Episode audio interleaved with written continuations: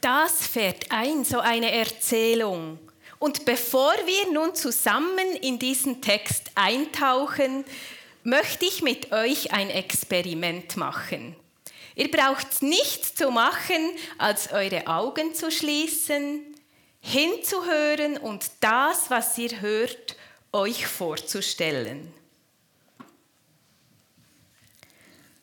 Stephanus wird gesteinigt. Er erleidet Qualen. Immer wieder hört er, wie jemand Steine aufhebt und sie in seine Richtung wirft. Sie treffen ihn am Rücken, am Kopf, an seinem ganzen Körper. Dabei steht Saulus. Ihm ist das egal. Er steht da und schaut zu. Stephanus stirbt. Er kommt in den Himmel. Da ist er nun, bei Gott im Himmel. Irgendwann später stirbt auch Saulus. Auch er kommt in den Himmel. Die beiden, Stephanus und Saulus, sehen sich da. Wie fühlt sich wohl ein, ein Stephanus, als er Saulus im Himmel erblickt?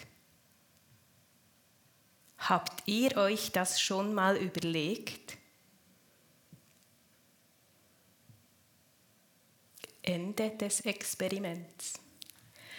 Oft hören wir Geschichten, wie Gott den Tätern vergibt wie Menschen schlimme Dinge tun, bei Gott um Vergebung beten und er vergibt ihnen. Oder wir hören von Menschen, die ein Leben lang lebten, wie sie wollten, die nicht nach Gott fragten, ja, er war ihnen egal, und auf dem Sterbebett besinnen sie sich, bekennen ihre Schuld und erleben die Vergebung von Gott. Das gibt solche Dinge, und ich will das keineswegs abwerten. Aber ich glaube, es ist zu wenig, wenn wir nur für die Vergebung, für die Täter reden. Ich hoffe, ihr habt etwas gespürt bei diesem Experiment. Überall, wo Täter sind, sind auch Opfer. Deshalb möchte ich heute den Schwerpunkt anderswo setzen. Wir haben von Stephanus gehört. Stephanus war einer der sieben Männer, die als Helfer für die Apostel in der Gemeinde ausgewählt wurden. Es heißt von ihm, er ist ein Mann voll lebendigen Glaubens, erfüllt vom Heiligen Geist und mit viel Weisheit. Er erzählt den Menschen von Gott und vollbringt durch seine Kraft viele Wunder. Stephanus, ein Mann, der sich für Gott einsetzt und dann das, dann sein brutaler Tod. Lukas, der die Geschichte, der, nein, der, das, der die ganze Apostelgeschichte geschrieben hat, hat die Geschichte extra so erzählt, dass wir sofort den Link zum Kreuz, zur Kreuzigung von Jesus machen. Genauso wie Jesus wird auch Stephanus ohne gültiges Gerichtsurteil getötet. Genau wie Jesus hat sich auch ein Stephanus nicht gewehrt.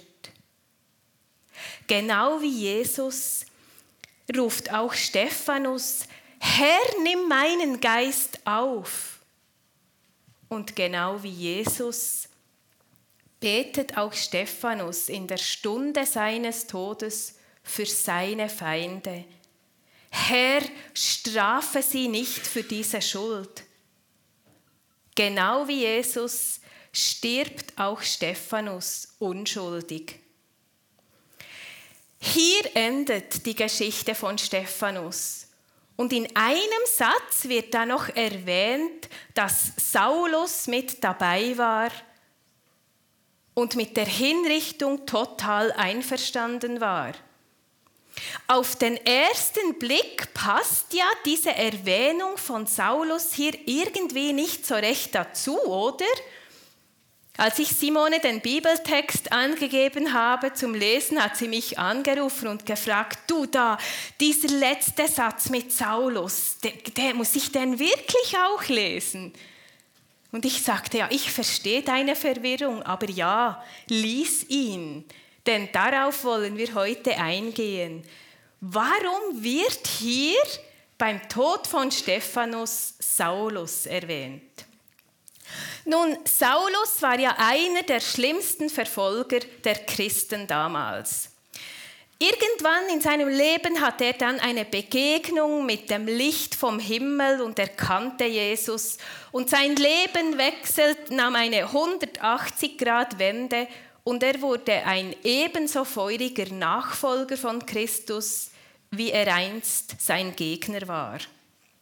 Aber zum jetzigen Zeitpunkt hier bei dieser Geschichte von Stephanus war Saulus ihm alles andere als wohlgesinnt. Er war eben völlig mit dieser Steinigung einverstanden. Er war Teil der Täter. Stephanus hingegen wurde das Opfer. Wir haben also Saulus als Täter, Stephanus als Opfer und sein Tod, der uns all die Parallelen zum Tod von Jesus am Kreuz aufzeigt. Auch wenn diese Szene hier nicht direkt beim Kreuz stattgefunden hat. Aber diese Geschichte zeigt uns, dass durch das Kreuz von Jesus ein Mörder nicht lebenslang auf sein Mördersein reduziert wird. Der Täter Saulus muss nicht für immer der Mörder bleiben, der am Tod eines Unschuldigen beteiligt war. Jesus hat seine Schuld getragen und ihm vergeben. Das ist eine wahnsinnig befreiende Botschaft für Menschen, die unter der Schwere ihrer Schuld leiden. Bildlich gesprochen ist das, wie wenn Täter sich durch ihre Schuld wie eingesperrt in einem Gefängnis fühlen und ihnen plötzlich von außen die Tür aufgeschlossen wird. Sie sind dann frei, nicht mehr Täter, mit den Konsequenzen des verursachten Leids müssen sie logischerweise leben. Aber immerhin sind sie aus diesem Gefängnis raus, aus dieser Täterrolle draußen. Das ist, was das Kreuz für Täter macht, einen Neuanfang möglich. Ja, und nun die Opfer? Jesus vergibt zwar dem Täter Saulus, aber nicht auf Kosten des Opfers Stephanus. Jesus vergibt dem Täter Saulus, aber nicht auf Kosten von Stephanus. Im unschuldig gekreuzigten Jesus erkennt sich Stephanus wieder. Da ist Gott, der sich nicht wehrt. Da ist Jesus, der Unrecht über sich ergehen lässt und leidet. Auch er wurde ein Opfer. Aber Gott hat ja das Opfer, hat Jesus nicht einfach tot sein lassen, sondern er hat ihn auferweckt zum Leben. Und durch diese Auferweckung hat er gezeigt, dass dieser Tod nicht recht war dass dieser Tod eines Unschuldigen nicht okay war. So auch bei Stephanus. Ich kann mir vorstellen, dass Gott sich gedacht hat, so einfach geht's im Fall nicht und Menschen werden einfach ausgeschaltet. Stephanus muss nicht für immer das Opfer von einem Lynchmord bleiben. Auch Opfer haben ein Recht und das ist das Leben. Also zeige ich mich ihm und lasse Stephanus auferstehen und ewig bei mir leben.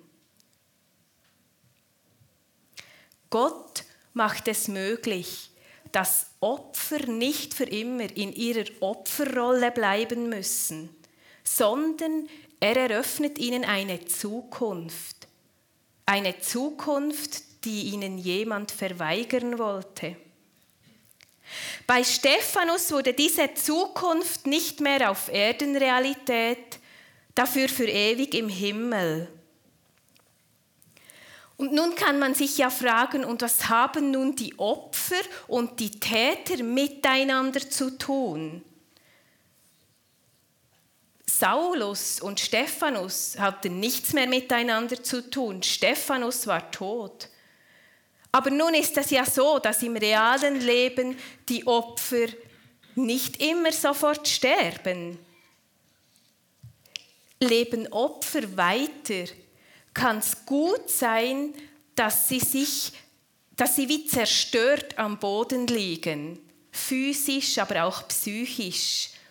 Wir sagen ja umgangssprachlich, ich bin am Boden zerstört. Ich stelle mir vor, dass Gott zu den Opfern runterkniet und ihnen sagt, das, was dir angetan wurde, ist nicht recht. Ich nehme dich an der Hand und gebe dir wieder eine Zukunft. Das ist, was Gott am Kreuz getan hat, befreit. Er befreit uns aus Täter- oder Opferrollen. Beim einen schließt er die Gefängnistür auf, zum anderen am Boden runter kniet er runter. Und das alles nicht einfach, damit es den Einzelnen besser geht, sondern damit ein neues Miteinander überhaupt möglich werden kann.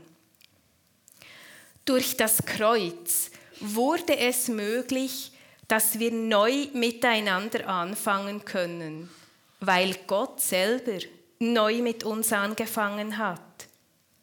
Das Kreuz befreit uns und uns ist eben die Täter und die Opfer.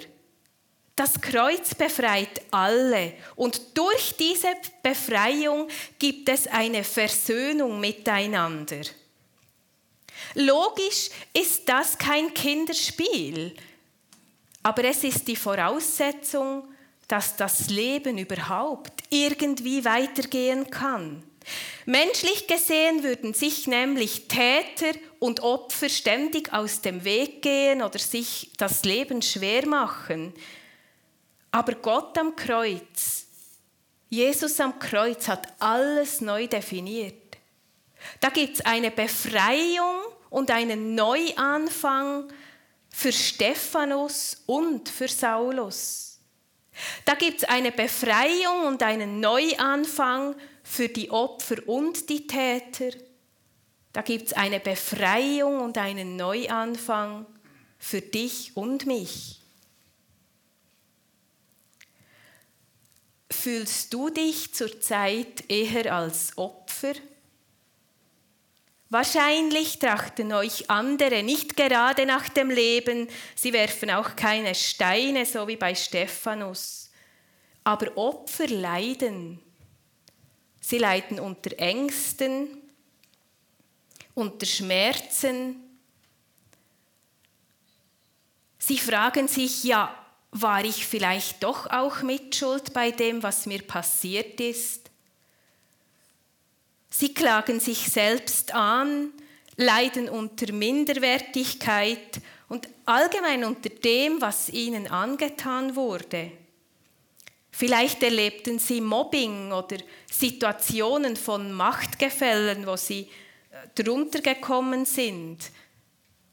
Vielleicht erleben sie Krankheiten, die sie einschränken.